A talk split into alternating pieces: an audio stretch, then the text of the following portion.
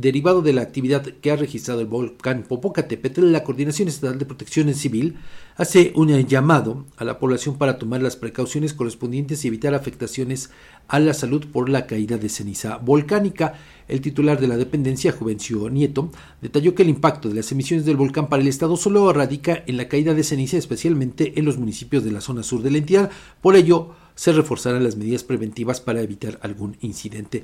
Exhorta a la población a evitar, en la medida de lo posible, actividades al aire libre, no dejar en el exterior a sus animales de compañía, así como proteger nariz, boca y ojos y también sugiere evitar eh, el uso de lentes de contacto y tallarse los ojos. Refirió que es importante tapar los depósitos de agua para prevenir su contaminación, no dejar alimentos al intemperie y cubrir las alcantarillas para que no se tape el sistema de drenaje. También refirió que se deben sellar con trapos húmedos las rejillas, puertas y ventanas para impedir la entrada de partículas al interior, además de cubrir vehículos para no dañar motores y filtros de aire. De acuerdo con el Centro Nacional de Prevención de Desastres, en las últimas horas el Popocatépetl ha registrado más de 29 exhalaciones acompañadas de vapor de agua, gases volcánicos y también ceniza.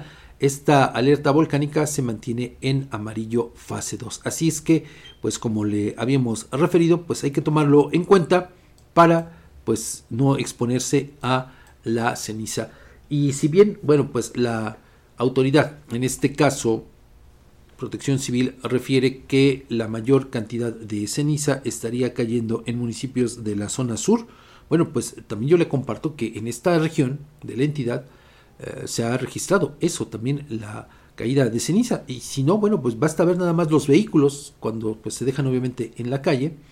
Ahí la acumulación es bastante notoria.